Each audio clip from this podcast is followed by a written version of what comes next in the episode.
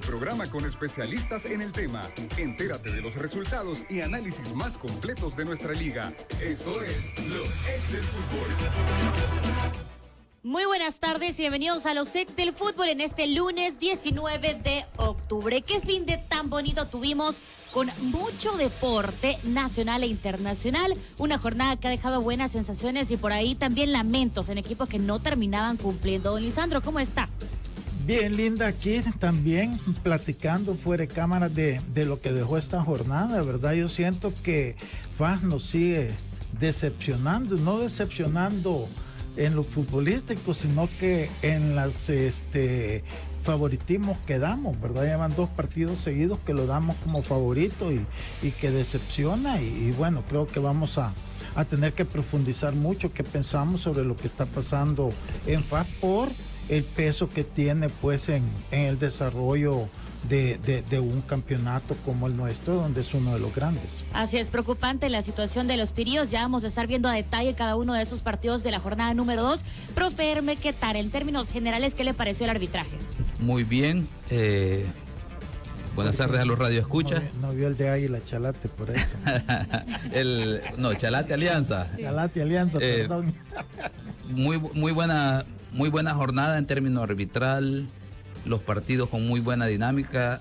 No sé si compartirán a este Lisandro, Manuel y usted, Linda, el hecho de que eh, el fútbol nacional pareciera que tiene nuevos brillos, por lo menos en la jornada 1 y 2 que ya rato no se veía. Pareciera que, que a todos los actores les ha sentado bien esa pausa y saber que el, el, deporte debe de reinventarse para dar un nuevo atractivo a la gente y entonces ahora vemos que la afición está respondiendo a pesar de que hay limitaciones y todo eso, pero muy buenas sensaciones y los árbitros están cumpliendo. Hay muchos elementos para analizar y veremos a ver si mantienen esa línea de las, en las jornadas que vienen. Esperemos que sí, y eso es muy importante, el protagonismo que se robaron la, los aficionados, cumplieron y de verdad qué orgullo lo que nos hacen sentir después de esta jornada. Manuel, ¿cómo estás? Muy bien, Linda. Eh, la verdad es que sí quería iniciar con eso, precisamente que estabas tocando. Hay muchas cosas que resaltar dentro de lo deportivo, pues muchos goles, muchas sorpresas con goleadas, evidentemente, y aparte de eso, creo que nuestra afición y las imágenes que tenemos ya documentadas en todas las redes sociales, creo que son un ejemplo no solo para nuestro país, yo creo que estas imágenes son un ejemplo para el mundo entero a, nivel deportivo. Eh, hay, hay fotos espectaculares acerca de, de los, los, aficionados respetando el distanciamiento. De verdad que así es como debemos defender nuestro deporte, así es como debemos defender el fútbol y eh, felicitar a la afición que se hizo presente. Totalmente. De hecho, hasta algunas barras veíamos que respetaban el distanciamiento cada uno con su instrumento, pero sí. en su lugar. A veces hasta en ciertos goles se quedaban, solo se veían, celebraban individual, pero todo esto hay que resaltarlo. Y esto es simple amor al fútbol, amor al fútbol, responsabilidad y conciencia después de lo que sucedía la semana pasada.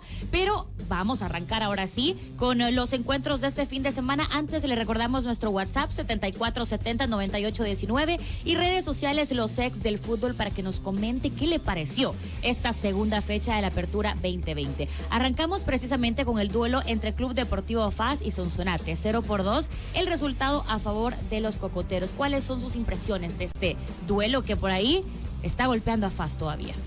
Sí, yo quisiera quizás antes de hacer el análisis resaltar lo que dijo Elmer, ¿verdad? De que yo creo también como que como que se ha entusiasmado, y, pero en positivo todo, eh, los equipos, este, aún, bueno, estamos hablando que bastantes goles, como que todo viene como encadenado, ¿verdad? La afición pues respondió eh, en la primera fecha, tuvieron problemas, hoy demostraron que están con el entusiasmo de colaborar y, y de que se desarrolle bien el campeonato. Eh, en términos generales, creo yo que, que, que, ha sido también una muy buena segunda jornada. Así es que eh, es de tomar en cuenta porque indica la buena voluntad de todos. Sí. para que esto se desarrolle bien. Ya viendo en cuanto a, al partido FAS Sonate, pues como dije yo en la introducción, ¿verdad? Creo que, que FAS es el equipo que está dejando a deber este, en este torneo. La verdad a mí me tiene, eh, bueno, sorprendido porque uno esperaba más.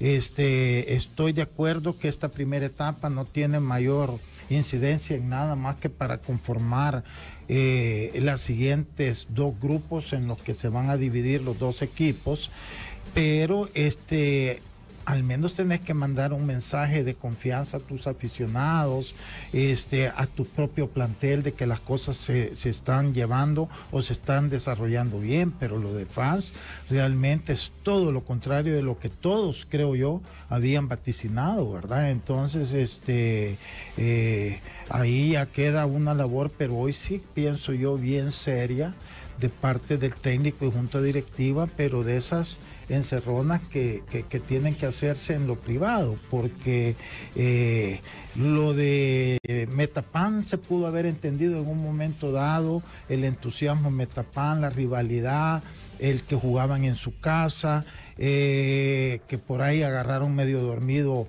a, a, Faz, que no, no se imaginaron que Metapan pudiera jugar con ese entusiasmo, lo que sea.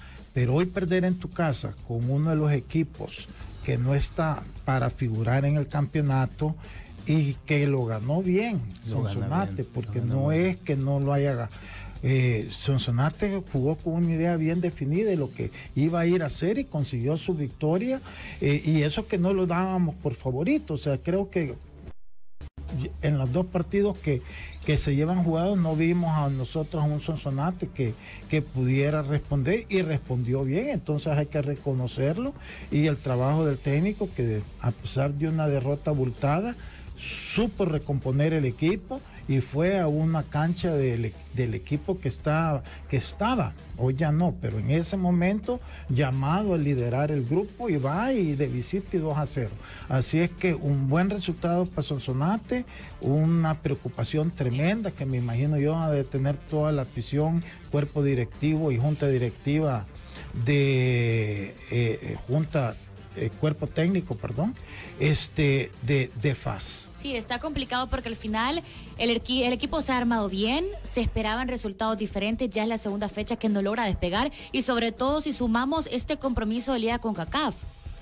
Sí, y analizamos esto viene a ser bastante complicado para el equipo. Sí, eh, yo, yo creo que precisamente ese es el tema, Linda. El tema acá es, eh, no, no podemos únicamente juzgar a FAS eh, por los dos partidos malos que ha hecho, sino también tenemos que juzgarlo como el candidato que se postulaba a ser, ¿no?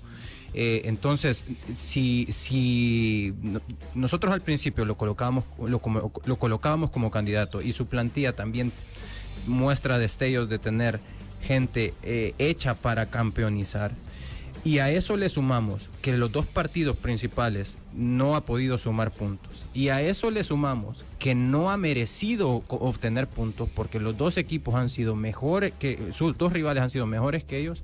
Entonces desencadenamos en que definitivamente algo malo está pasando en FAS. ¿Pero qué eh, puede ser eso malo? Fíjate que yo tengo, yo, yo no quisiera quitarle mérito eh, del todo a lo que hace Sonsonate, porque como bien mencionaba eh, Lisandro, Sonsonate plantea un partido muy bien estructurado, un 4-1, 4-1, jugando por las bandas también, en donde Jacobo Catán tuvo una buena participación, Carlos Herrera también por izquierda tuvo una buena participación y Boquín y Maldonado logran definir el partido en, dos pelotas en donde Sonsonate sabía lo que estaba jugando.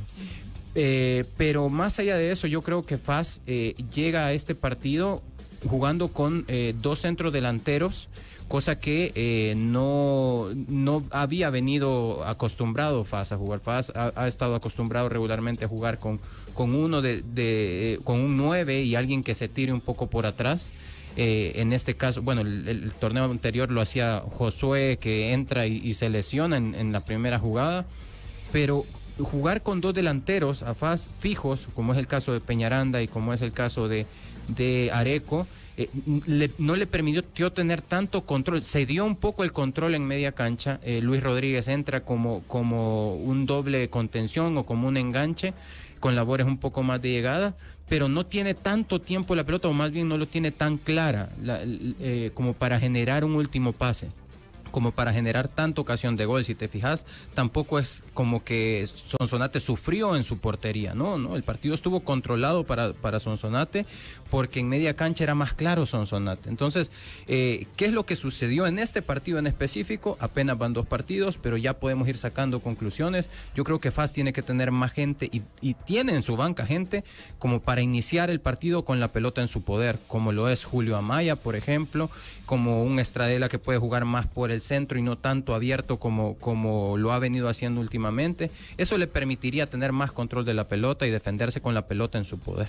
Pero yo siento que, que pasa por lo que tú dijiste, Manuel. Está jugando con dos jugadores eh, en punta, dos centros delanteros que yo siento que tampoco se complementan mucho.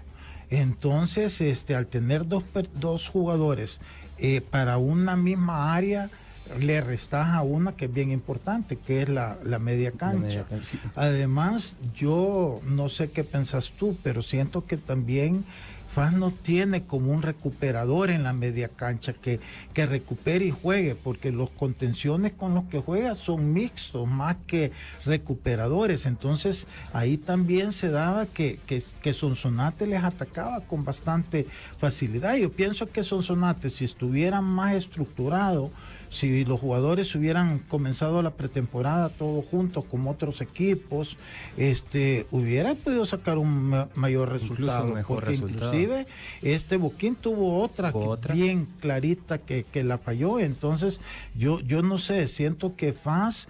Eh, todo el mundo habló de, de, que se había armado, pero yo siento que como que llevaron jugadores, pero no quizás los jugadores que van a hacer la diferencia que es lo que FAS necesitaba. En contención, eh, hablando acerca del primer tema que tocaba respecto al, a los volantes de recuperación que tiene, eh, sucede que juega Brian Landaverde, es un volante de, de recuperación, se can, no, no, se cansa en todo el partido de intentar la recuperación, sin embargo a la hora de, de quitar y tocar, probablemente no tenía las ayudas adecuadas ni para marcar ni tampoco para, para poder eh, desahogar. ¿no? Yo creo que Landaverde hace un buen partido en recuperación pero es el solo a la hora de recuperar. Pero es que yo lo veo a él que anda como muy activo en toda la cancha. O sea, es, cuando yo hablo de unos recuperadores, alguien que sabe que maneja su zona de contención que ya una vez allí él puede jugar con el balón, pero tiene que estar ahí. Yo lo que siento en este Lando Verde es que de repente anda por todos lados de la cancha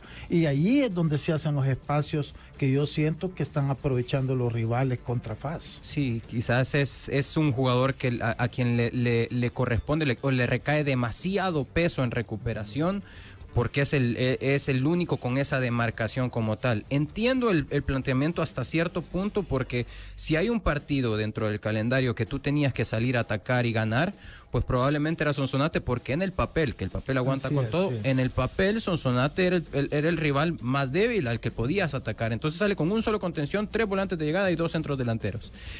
Pero Sonsonate plantea un partido calle, un partido canchero en donde sabía que el otro que el rival iba a intentar atacarlo y aprovechó muy bien espacios a, a las espaldas, los espacios de y, los que habla y se dio y sí, porque te das cuenta había recuperado jugadores de esos duros, el sí. caso de Arevalo, el caso de, de Alexis, Montes, Al, Alexis Montes, entonces sí, la verdad que, que, que tiene mucho que que replantearse FAS para lo que es el resto del torneo. Hay mucho que analizar para FAS, sobre todo porque se viene una etapa bastante importante para este equipo y qué mal que empiecen y que lleguen de esta manera porque la parte anímica seguro también va a tener cierto impacto. Vamos a analizar también parte de lo que sucede en el arbitraje tomando en cuenta que mañana vamos a tener el espacio de la cápsula arbitral para tener todos los detalles porque ahora tenemos bastantes partidos que analizar. Pero, profe, ¿qué le pareció este duelo en este tema? Segundo partido de Germán Martínez, 24 faltas, 4 amarillas, 2 por equipo, 2 fuera del lugar sancionado, buen control del juego. Hubo tres situaciones puntuales, una al minuto 6 del jugador número 9 de, de Paz, Areco, con el guardameta de Sonsonate, en la que el guardameta ya está en una posición y Areco es el que llega a, a chocar contra él, no hay falta, muy bien el árbitro, posteriormente al minuto 19 eh, otra situación en la que el defensor barre sobre el área, saca el balón muy bien y posteriormente la, del minuto 67, en la que era como que quedaron muchas dudas, por así decirlo, ¿verdad? Ya que la toma de la televisión no era la mejor, pero hay un elemento que me permitió analizar luego que me proporcionaron un video en el cual si uno pone atención, la trayectoria del balón cambia después de que el atacante ha hecho el primer toque, luego en la barrida del defensor, la trayectoria del balón cambia, indicando que ha sido tocado el balón por el defensor y posteriormente se da el contacto.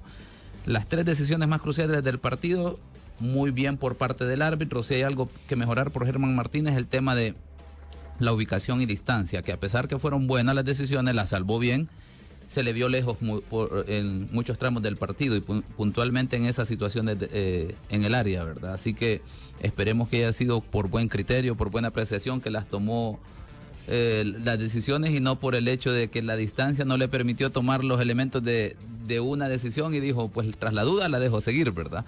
Eso por parte de, ese arbitraje. Qué malo. ¿eh? Bueno, ahí está. Vamos a pasar a otro partido también, que hasta el momento es el duelo que deja la mayor goleada. Metapan 11 Deportivo 6 por 0 el resultado. Un 11 Deportivo que no arrancó en este encuentro, que no encontró la definición y un Metapan que está mostrando que viene en un nivel impresionante, ¿no?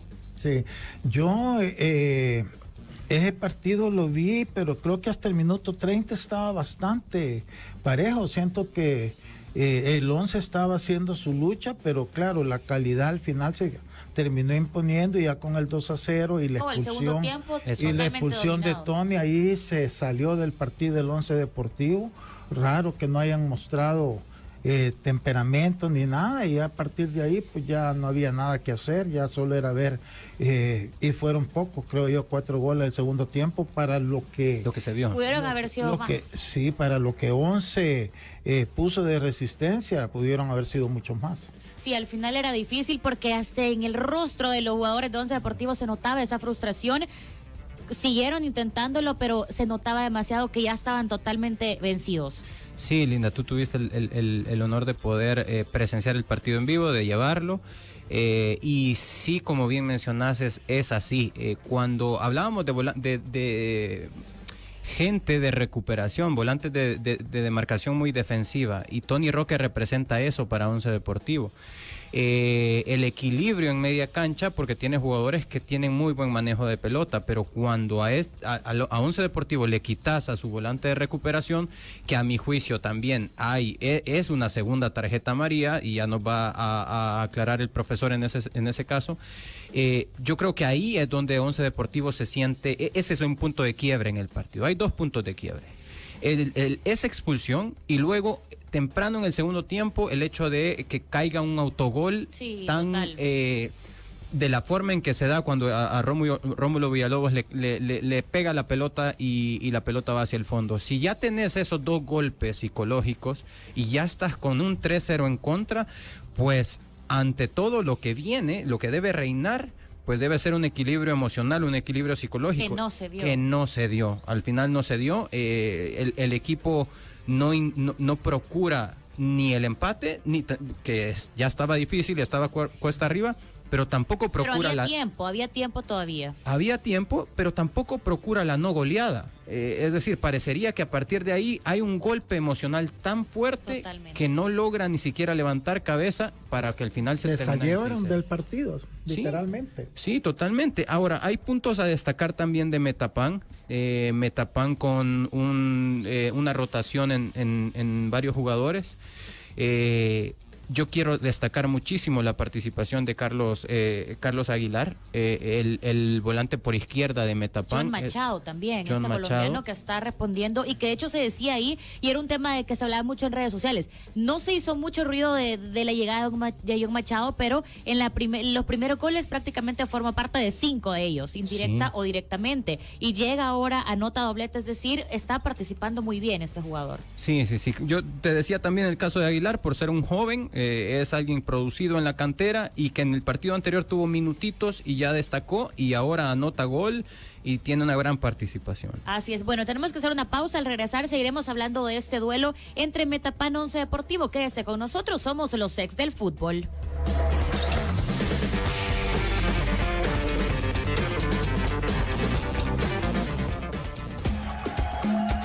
Los ex del fútbol.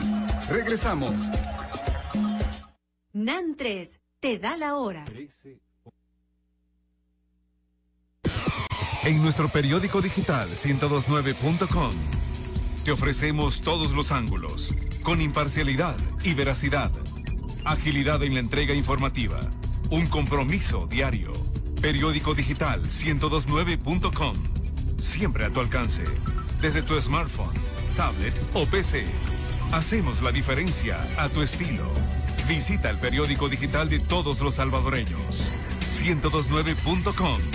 La experiencia multimedia de Radio 1029.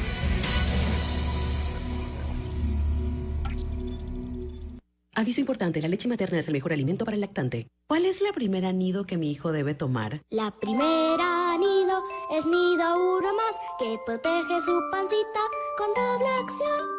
Nido Uno Más contiene probióticos y prebióticos que ayudan a proteger el estomaguito de tus pequeños. Es el sistema nido que te trajo esta canción. En cada etapa la mejor protección. En noviembre tendrás 12 razones para pensar en negro. Black Off Samix 2020. Espéralo. En el tráfico, en el trabajo, en tu casa, con los amigos o con la familia. De cualquier manera, con Radio 1029. Vives a tu estilo.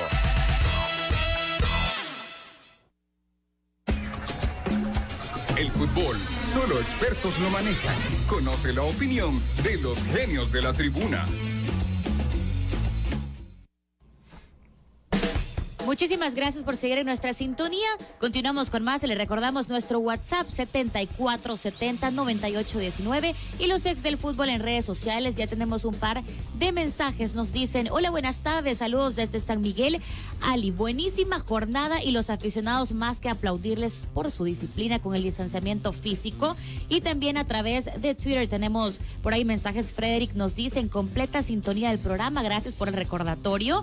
Acá estamos pendientes, dice también Charlie. Así que muchísimas gracias por estar conectado, ya sea a través de la radio o a través de las redes sociales, también viendo esta transmisión en vivo. Vamos a ver, tenemos otro mensaje que dice, tío Lisandrito, mi Firpito sigue sin levantar y ha tenido partidos suaves, pero me gustaría mejor hablar de los amistosos de la Selecta Galáctica. Usted que tiene experiencia en manejo de equipo, ¿qué tanto le podría usted aportar a la Food si las cosas se dieran a su manera y llegar a ser el líder supremo de ese ente? Bueno, además de imponer el, al 60-70% de jugadores de alianza, nos dicen por acá, a través de WhatsApp.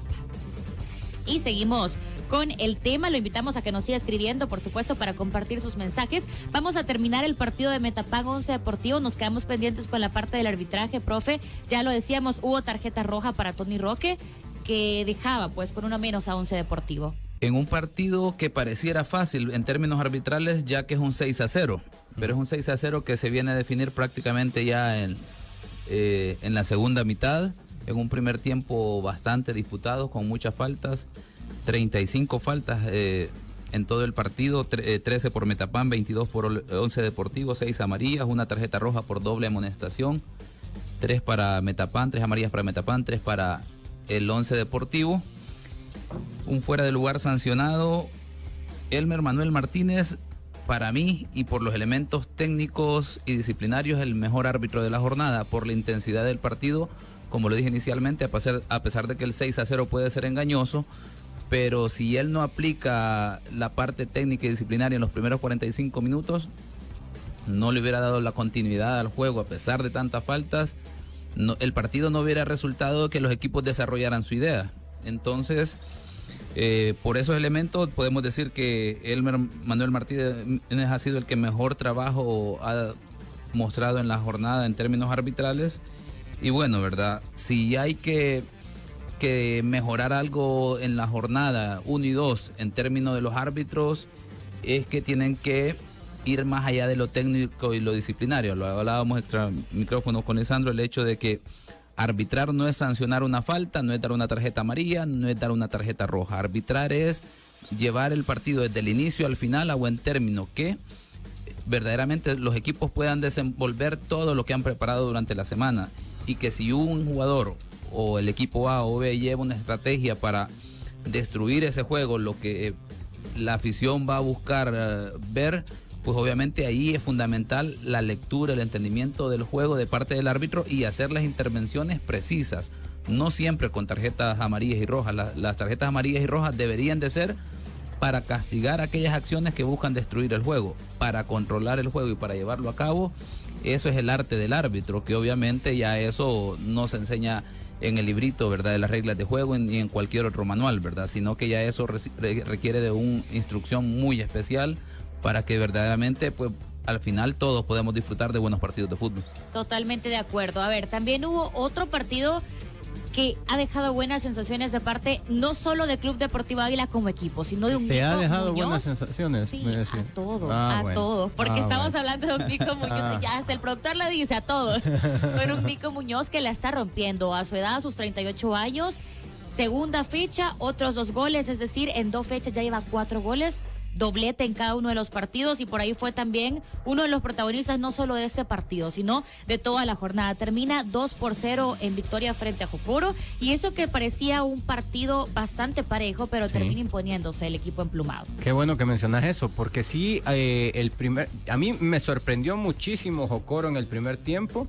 Eh, yo creí, intuí que Jocoro iba a llegar a, a- a medir, a cuidar, a cuidar el cero atrás, pero no, el primer tiempo recuperaba la pelota en, en una presión alta bastante importante, recuperaba la pelota muy cerca del arco rival, un par de oportunidades de pelota parada que parecía que Juvini iba a poder aprovechar. eh, y la pasó mal Águila el primer tiempo. Sin embargo, eh, cuando contás con jugadores, y eso es lo que creo que a lo que se refiere eh, Lisandro, cuando tenés eh, nombres que, que de verdad aportan al equipo, como lo es el caso de, de Nico Muñoz y sus declaraciones a mí se me hacen eh, loables, son, son declaraciones de un tipo realmente profesional que sabe lo que quiere, que tiene claro que, que hoy en día debe, debe priorizar el aspecto físico porque su, su talento Muy sabemos que lo tiene. Es muy disciplinado. Cuida, hablaba acerca de cómo cuida su, su alimentación, hablaba acerca de cómo cuida eh, físicamente de, de su cuerpo, de su trabajo, de su entrenamiento. eh, y, y los resultados están. El segundo gol le mete un fierrazo con la frente al- al- al- al- a la pelota que, que pareciera como si, si con un bate hubieran, hubieran eh, golpeado esa, esa, esa pelota. Y en la parte de los jugadores también quiero agregar y que ustedes comenten qué les pareció el debut de Jan Maciel, que terminaba ahí con minutos, y también Marlon da Silva, que tenía la oportunidad ya de debutar con este equipo, los dos brasileños que recién esta semana recibían también los respectivos permisos. Sí, yo creo que, primero yo creo que eh, hay que hablar lo bueno de, de Jocoro. Creo que el primer tiempo es más mereció irse adelante en el marcador, pero ahí es donde tú te encontrás con un equipo que es todo lo que tiene a uno que siempre tiene más recursos y en este caso Águila lo demostró en el segundo tiempo. Eh, pero indudablemente yo estoy totalmente de acuerdo contigo, Manuel. Quien se llevó los honores de este juego fue Nico Muñoz. El primer partido, es cierto, metió dos goles, pero fueron penaltis en los que ni, ni intervino él, sino que eh, fueron Sus eh, compañeros. sus compañeros. Pero los dos goles que hace, tú hablas del segundo, que es cierto, impresionante. ¿no? Pero el primero es dificilísimo porque reciben me- medio de dos defensas y se la puntea como lo Reacciona tiene rápido que para llegar a la pelota. Un, un crack y, y ese es el que abre el camino para el segundo gol, ¿verdad? En cuanto a, al- al- al- a los brasileños, sí, yo estoy de acuerdo que el número 17, que es el volante, se ve que tiene una panorámica de juego bien importante. Yo siento que nosotros hablábamos que si los brasileños rendían a, a Águila, lo iba a catapultar también entre los favoritos a pelear el campeonato. Y yo siento que por lo visto este, va a pasar así, porque lo del 17 fue muy bueno. Y eso que falta Mayen todavía. Y que ya falta el otro brasileño cuando. Ma- y el otro brasileño, cuando ya Mayen se incorpore, este, con Coca, él, van a tener este, una media cancha muy poderosa y hay que ver lo del delantero. El delantero es más difícil porque su área de, de- de acción es, es eh, y Nico lo co- se lo comió con los dos goles que metió.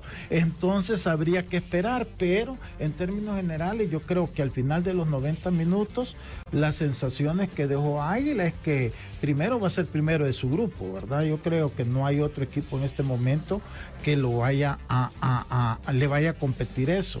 Y ya después, si las cosas van mejorando, pues sí, definitivamente va a ser uno de los grandes candidatos a pelear, como yo siempre he dicho, con Alianza y en este caso con Metapan, que le ha quitado el favoritismo a FAS. Sí, totalmente. Interesante lo que pasaba en el oriente del país. Eh, profe, ¿qué le pareció el arbitraje en este encuentro? El arbitraje de Vicente Ruiz, ¿verdad? De simpatía Sí. de, de Lisandro en términos Eh, Buena de- de onda, la saludos, Vicente. Yo decía que tenía mis reservas y así como lo dije el viernes que tenía mis reservas, también hay que rectificar y, hacer ver el buen trabajo porque realizó un muy buen trabajo en un partido de 32 faltas, 5 amarillas, dos fueras de lugar sancionados. Al inicio muchas interrupciones, aplicó bien las tarjetas amarillas, hay un par de faltas que sancionó al revés y unas que dejó de sancionar, pero sobre todo mantuvo un control, orden, permitió que el juego se desarrollara de buena manera. Lo único jocoso, ¿verdad? Es que quiso iniciar el partido con la mascarilla puesta. Se dio cuenta cuando, cuando quiso sonar el silbato, se dio cuenta que no iba a poder con la mascarilla Hay que puesta. dejar los protocolos de ahí. Eh, A pesar de eso, va- vamos a destacar que los árbitros, eh, en términos de- del, del mensaje que se está dando, de que tratan hasta el último momento de quitarse la mascarilla, a pesar de que alguien diga dentro de la lógica, pero si después van a andar interactuando con los jugadores y todo lo demás. Pero el mensaje para la afición, para la gente, para que está viendo el espectáculo es bueno, ¿verdad? Que siempre hay que tomar las precauciones, el distanciamiento social, la mascarilla, obviamente, ¿verdad? Para que esta actividad deportiva sea un ejemplo como lo ha hecho la afición puntualmente, ¿verdad? Así que el licenciado Vicente Ruiz, abogado de la República, ha salido muy bien, ¿verdad? Posiblemente no califica ahí para estar dentro del mejor, porque el partido no, no dio mayor exigencia como podemos ver un, un Metapan 11 Deportivo en términos de la disputa del primer tiempo.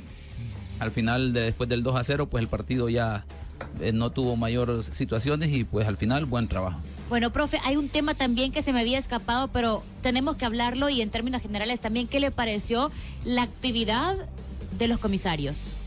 Bueno, eh, hay una situación que cuando veamos el FIRPO, limeño FIRPO, ¿verdad? Que hay un comunicado por parte de FIRPO en relación a un incidente que, que no sabemos si ha sido reportado.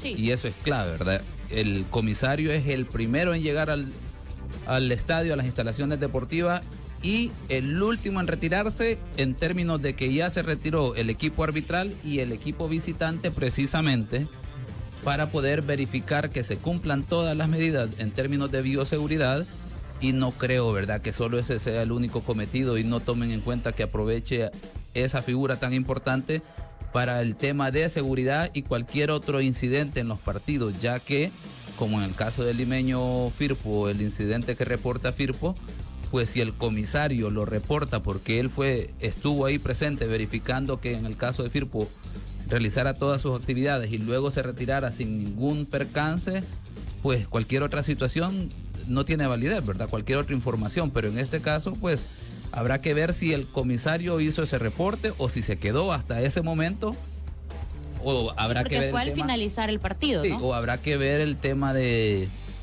de si, si, si tiene esa facultad, ¿verdad? Si, si le están dando el manual que establece FIFA, que es el que utiliza FIFA con CACAF y todas las federaciones para que verdaderamente cumpla con su función, ¿verdad? Pues solo fue a ver lo de lo de las protocolo. Exacto. Y bueno, que en este sentido eh, hay que felicitar a los equipos porque se pudo observar que ah, estaban señalizadas las zonas, el, ter- el tema de logística y obviamente la- el comportamiento de la gente, ¿verdad? De la afición que estuvo bien anuente a cumplir todo eso, ¿verdad? Di- Pero- dieron, dieron ejemplo, dieron una-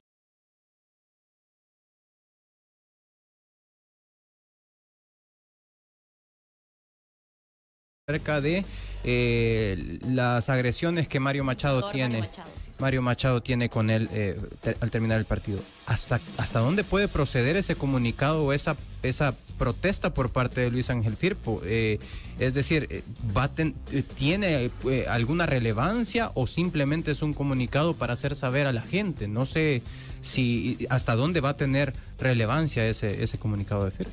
Es que aquí hay dos vías, ¿verdad? Uno, el comunicado, obviamente, si yo fuese parte de la federación, me, llama- me debería llamar la atención, ¿verdad? Y tomar de oficio acciones para verificar qué ha sucedido. Sí. Y de igual forma, de parte de FIRPO, hacer uso de todos los recursos que las normativas le permite para da- dar a conocer el incidente ante las autoridades.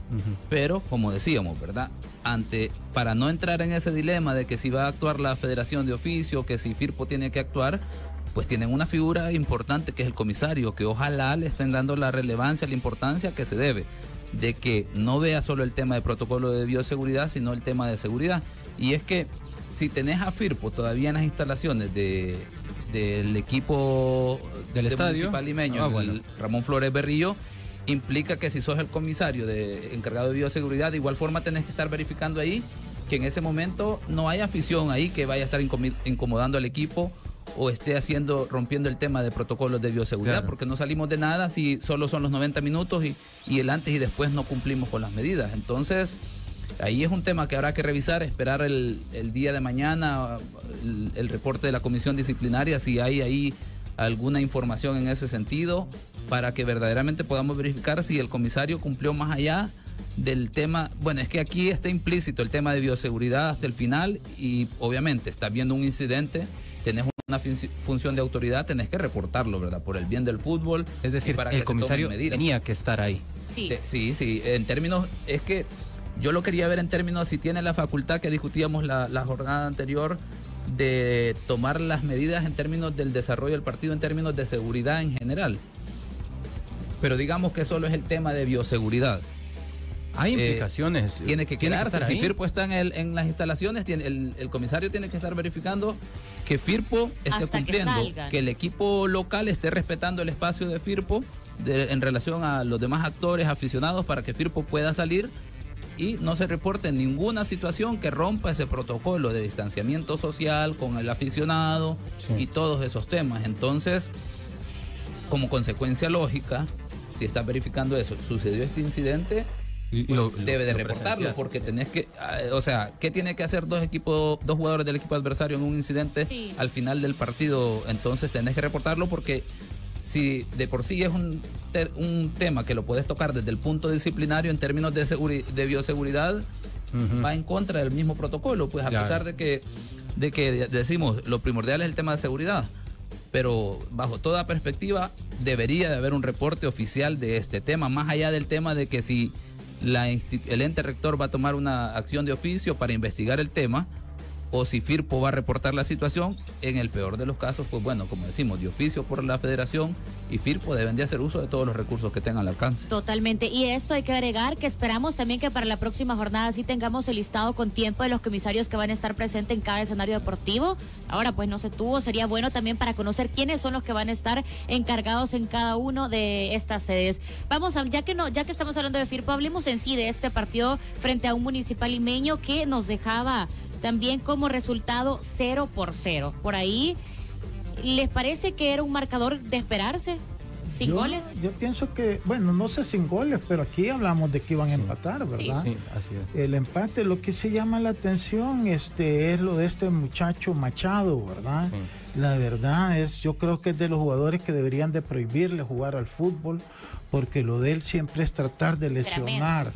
Hoy resulta que ha sido fuera ya de los 90 minutos, ¿verdad? Ya fuera de, del partido, pero durante los juegos yo te digo, no he conocido un jugador más malintencionado para golpear, para generar faltas que él.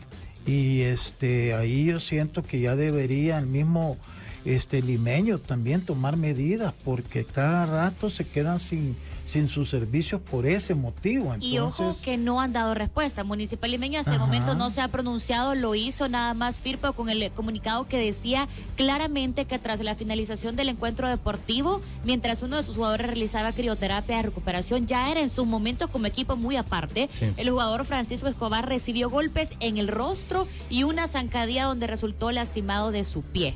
Dichas acciones fueron realizadas por el jugador Mario Machado del cuadro de Limeño. Y dice también, repudiamos este tipo de acciones antifutbolísticas. Asimismo, lamentamos que no había presencia de cuerpo de seguridad. Esto es algo que resaltan, que no había presencia de, de agentes de seguridad para evitar este tipo de acciones. Así que ojalá hay una respuesta a eso también, porque está mal que sigan pasando. Lo que Todo pa- pasó bien menos esto. Sí, verdad. lo que pasa es que uno no se imagina que va a venir un jugador a, a hacerle eso, ¿verdad? Pero lo de Machado, y aquí lo vamos a llevar, se van a dar cuenta que el nombre de él va a estar bien recurrente en situaciones siempre Había sido expulsado, Lisandro. Había ¿Ah? sido expulsado él en- al final del segundo tiempo, minuto 46 fue expulsado.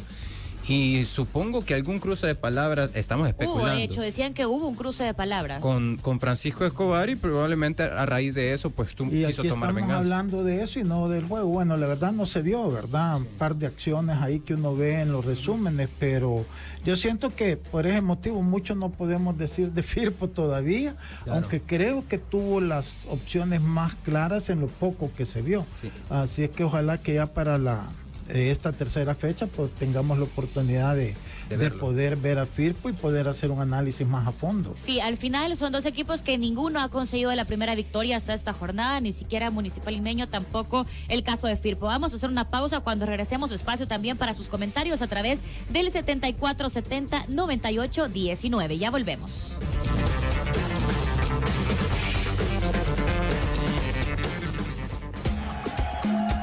Los ex del fútbol. Regresamos.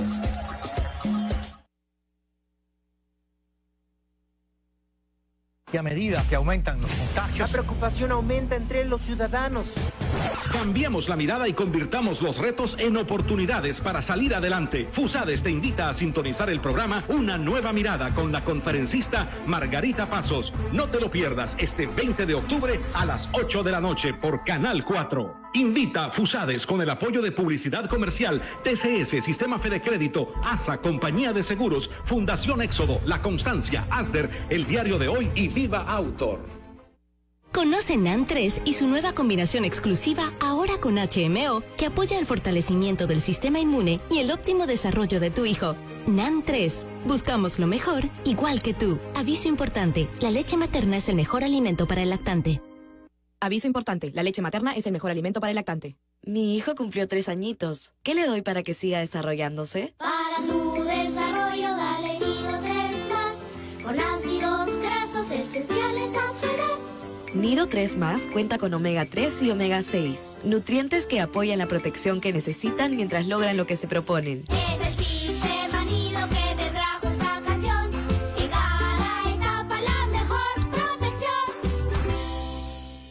NAN 3 te da la hora. 13 horas, 43 minutos. En esta pandemia todo cambió. Cerraron las escuelas, pero seguimos aprendiendo. Cuando dejamos de salir a comer, en cada casa nació un nuevo chef.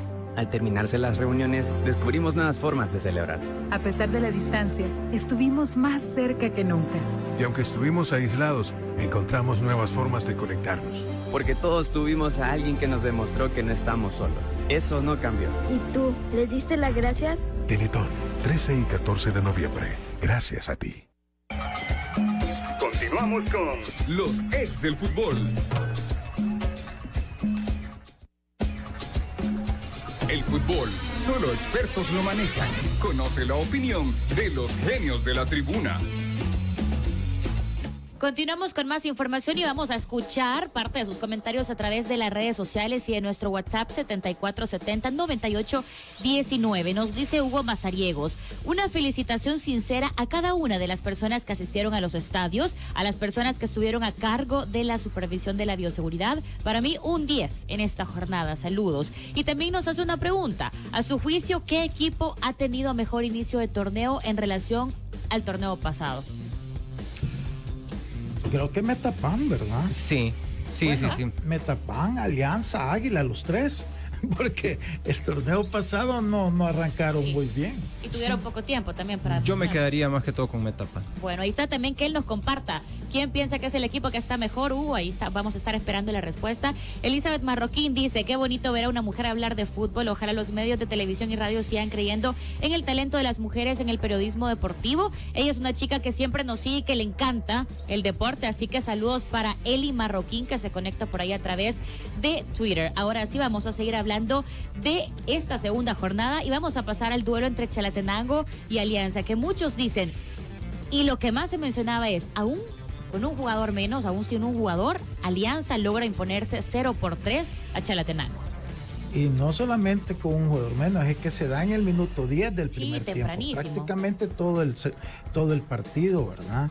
Eh, yo tuve la oportunidad porque me facilitaron un, un video donde está grabado el juego, la- nada más que con cámara estática y revisando también lo- los, las tomas ya de, de- la televisora que tiene los derechos de televisión.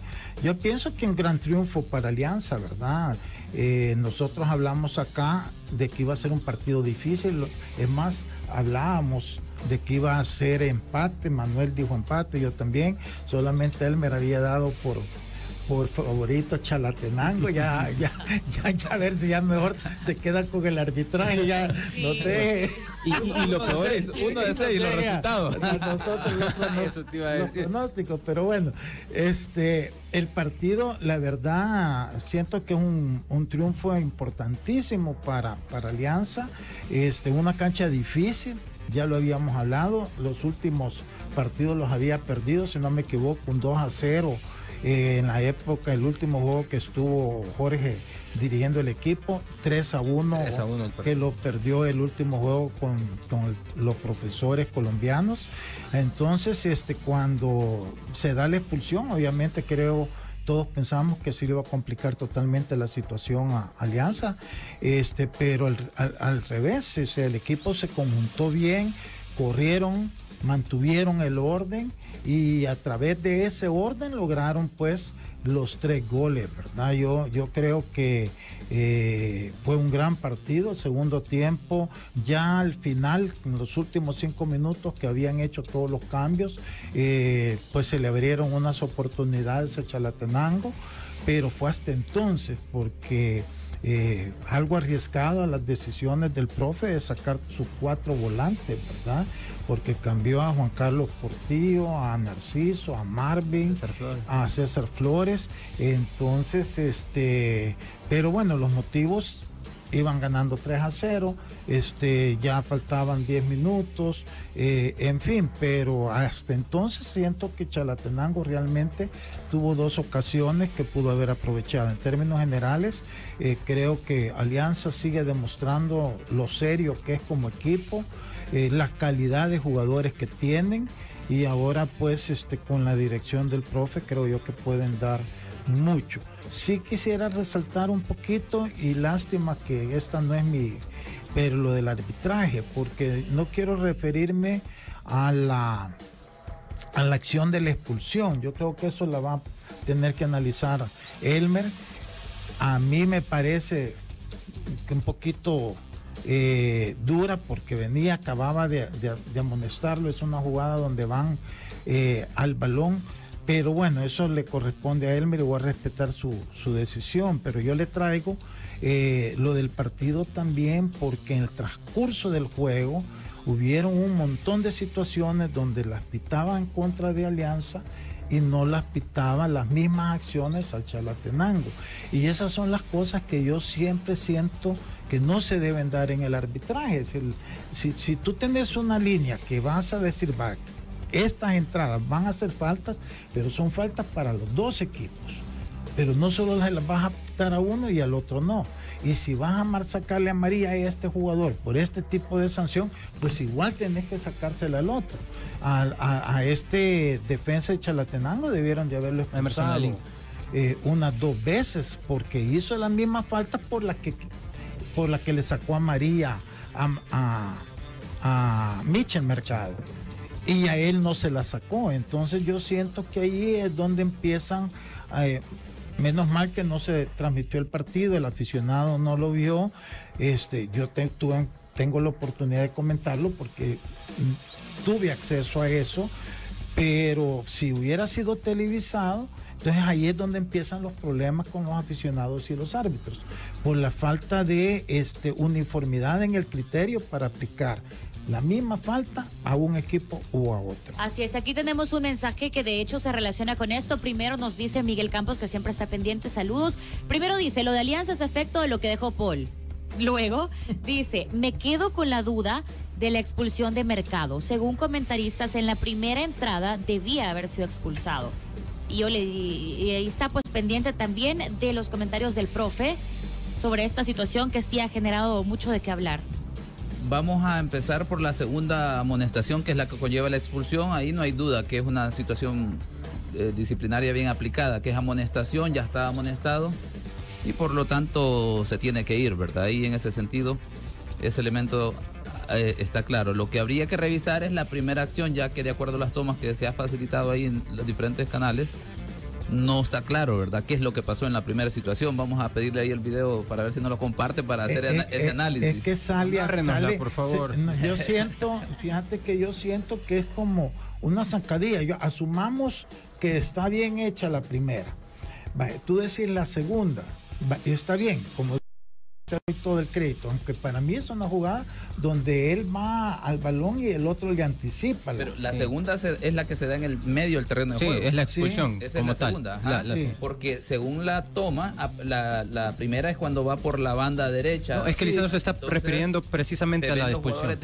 a una distancia que uno no entiende qué es lo que pasó. Yo siento que es como una zancadilla, asumo el balón que no es está eso. en juego ahí. A mí me parece que es otra situación la que pasa. En la primera situación, Sí. Eh, no, eh, Lisandro se refiere justo a la, a la María de la expulsión como tal. Para, para Lisandro eh, la, la pone en duda. Yo creo, te soy bien sincero yo, y poniéndome en, en- en la cabeza del, del jugador, eh, yo creo que Michel Mercado en ese momento siente cierta impotencia acerca de la recuperación que tiene Emerson Lalín, porque Emerson Lalín sí logra llegar antes y ganar la posición. Y cuando ya un jugador te ha ganado la pelota y sabes que no vas a llegar limpio, no podés tirarte así de una manera eh, tan con demasiado. Creo que le gana el ímpetu a Machado, el ímpetu del momento. Creo que Machado se sabe superior porque es un jugador con muchas mejores condiciones que sus rivales. Pero en ese momento, en esa precisa juga- jugada, se ve superado por, por Lalín y creo que el ímpetu por, por recuperar una pelota perdida lo hace, lo lleva a una barrida que no tenía que hacer en ese momento. Tal vez no llevaba mala intención, él llevaba intención de jugar la pelota, pero creo que eh, eh, la, la pelota ya no estaba en su dominio, la pelota ya se la había ganado Emerson Lalín y creo que, que ese riesgo lo lleva a, a la segunda María. Bueno, por lo que veo era el marcador que decía él, ¿verdad? ya me ganaron. No, pero en todo caso yo siento que es difícil analizar el arbitraje porque no se vio el partido. Bueno, vamos a conseguir los videos y mañana yo- podemos yo- estar yo comentando sobre profe, esto. Pero no, solamente por, por el hecho ese, que yo quiero estar convencido de que ese criterio tiene que ser uniforme. Yo siento Sí. que eso es importante para todos los árbitros que entiendan que no sean si están de visita o local. Ahora, el criterio tiene que ser Va- siempre vamos a mismo. revisar el video, pero voy a anticiparme algo. Aquí eh, uno tiene que identificar, antes de la segunda amonestación tuvo que haber pasado algo. Porque en el sentido del análisis que hacía Manuel, Mercado es un jugador con muchas cualidades. Entonces, es una jugada que se aprecia un poco desesperado. Un jugador que tiene cualidades, que llegue a una jugada así, da la percepción de que el partido está un poco fuerte, que hay contactos, que el jugador pareciera entender que esas situaciones el árbitro las puede permitir por situaciones que mencionaba usted, Lisandro, que, que podrían haber, haber estado pasando y se dejaron pasar. Estamos eh, estoy adelantando criterio eh, con un supuesto, ¿verdad? Pero eh, esas situaciones así pasan por algo, ¿verdad? Con un jugador con muchas cualidades que estando amonestado haga una situación de ese tipo, pues obviamente hay algo antes. Ahora, si no pasa nada, obviamente aquí tiene, hay que trabajar con el jugador el tema de los conceptos, como lo mencionaba Manuel. En una zona del de la medio terreno de juego, hacer un lanzamiento de ese tipo innecesario y obviamente arriesgar a llegar tarde, contactar con el adversario, se expone precisamente a eso, ¿verdad? A una amonestación y como consecuencia a una expulsión. ¿Cuál es la ventaja para, para el Alianza e incluso para todos los, los que están escuchando y, y si son jugadores de la primera división, pues bueno, hay que aprender de eso. Cuando estás amonestado hay situaciones en las que tenés que tener un control emocional, psicológico de la jugada que vas a hacer enseguida. Me ganó el duelo, tengo que dejar ir a esta jugada, no recuperar la pelota, sino recuperar mi posición. Ya me ganó el duelo, no puedo ir a eso porque estoy, ya tengo a María y puedo correr el riesgo del. Sobre todo porque evidentemente afecta al equipo. Afortunadamente aquí quedó Alianza, Alianza. con victoria, pero en otra situación puede afectar demasiado y, y verse en el resultado. Jerry Quijada está pendiente, así que saludos a todos. Dice saludos, Saludos. compañero. Gracias por estar por ahí pendiente. También tenemos un audio que vamos a escuchar que nos han enviado con saluditos. Saludos, ex del fútbol, acá los vengo escuchando, me gustan sus análisis. Santa Tecla, saludos. Bueno, muchísimas gracias ahí. Le gustan los análisis. Dice muchísimas gracias por enviarnos sus saludos, sus audios, sus mensajes. Y este vamos a hablar rapidito porque ya se nos están acabando lo, el tiempo sobre el duelo Marte Santa Tecla que creo que la mayoría de acá le pegamos al resultado. Dijimos empate, el profe creo que no. El profe creo que sí le puso fichita a alguien, Santa Tecla Marte. Sí, vamos a ver, que, eh, que- es que no- de, de nada me va a servir porque no, no le pegué al, solo al limeño a, a Firpo, le pegué el 0 a 0. Bueno, pero terminaba No, sé que ahora uno por son- uno solo, entre estos solo- dos. solo análisis arbitral. Sí, Bueno, ahí está. Entonces, ¿qué les pareció ese partido entre Marte y Santa Tecla? Terminó en empate. Yo creo que lo que dijimos fue lo que pasó. Sí, sí, era un partido en el que eh, ambos equipos intentaban dejarse llevar por el ímpetu. Eh, dos penales en el primer tiempo a favor de Marte, eh, uno atinado, el otro errado. Eh, Santa Tecla que al final pues pudo, eh, yo creo más bien a base de esfuerzo que, que otra cosa, pues logra empatar el partido. Creo que lo más justo era eso, sucedió lo justo. Eh, un empate para ambos equipos que al final eh, sabemos, o bueno, yo considero que son equipos que no están peleando netamente por el liderato de este grupo. A mí me, me gustó como lo habíamos expresado, dos equipos que no tienen mayor cosa y que iban a jugar abiertos y efectivamente estaba Marte de y llevarse. efectivamente así fue. Me gustó más Marte, siento que Marte tuvo las sus llegadas siempre fueron bien elaboradas, me gustaron las triangulaciones el primer tiempo. Para mí tuvieron cinco o seis muy buenas llegadas. Este, lo de Santa Tecla fue más el esfuerzo indi- individual de Kevin Reyes. Si no, no hubieran logrado el empate y que Marte falló el segundo penalti que yo creo que eso lo va a tener que analizar el profe porque para mí el portero está adelantado, y eso ya es una condición de, de FIFA que, el eh, que los porteros al momento de patear el balón el delantero tiene que tener un pie eh, eh, en, Sobre en la la línea. línea, sobre la línea. Eso no se cumplió y, y estando en línea enfrente. Entonces yo siento que un error garrafal que no deberían de estarse cometiendo porque ahí es donde vienen después las este, incomodidades de los rivales. Así es, tenemos aquí unos mensajes también. que Nos dice, profe Elmer, el árbitro tiene que proteger y cuidar a los jugadores habilidosos por el tema que estábamos hablando de mercado y también nos mandan una noticia de última hora de un tuit de Felipe Ponce que dijo claramente, no se debe inventar cosas, yo estoy súper feliz en alianza y sin ningún problema. Lo publicó hace 18 minutos Que y también no tengo nos lo ninguna comparte. duda que así es. y nos dicen por los rumores que circulan entre Ponce y el técnico y nos comparten para que también lo leamos aquí al aire. Profe, nos van quedando segunditos, pero cuéntenos qué les pareció este partido entre Marta y Santa Tecla. Ismael Cornejo, que arbitra su segundo partido, lo hizo de muy buena manera, control, buenas decisiones, tres penales bien sancionados. Ahí de repente uno puede entrar en la discusión si las faltas eran demasiado leves, pero existieron las faltas. Muy bien. Eh, la aplicación en la parte disciplinaria también, muy bien, tuvo control. Eh, usted, Lisandro, mencionaba uniformidad, unificación de criterios y la rigurosidad con que aplican los árbitros el reglamento en unos partidos debe de ser en todos. Precisamente en los dos penales, tanto en el que anotó Marte como en el que se falló, hay adelantamiento del guardameta, hay invasión de jugadores, elementos para repetir el penal.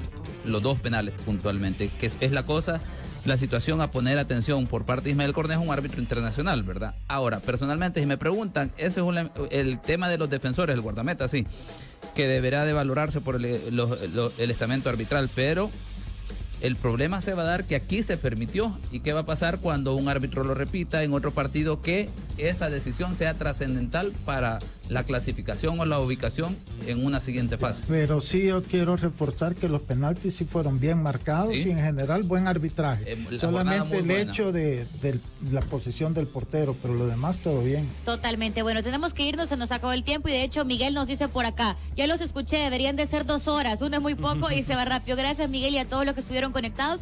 Nos encontramos mañana, recuerde, a las 12 de mediodía, de 12 a 12 y 40, para hablar del análisis de Paz Managua y de la cápsula Que tengan feliz tarde y estos fueron los sex del fútbol.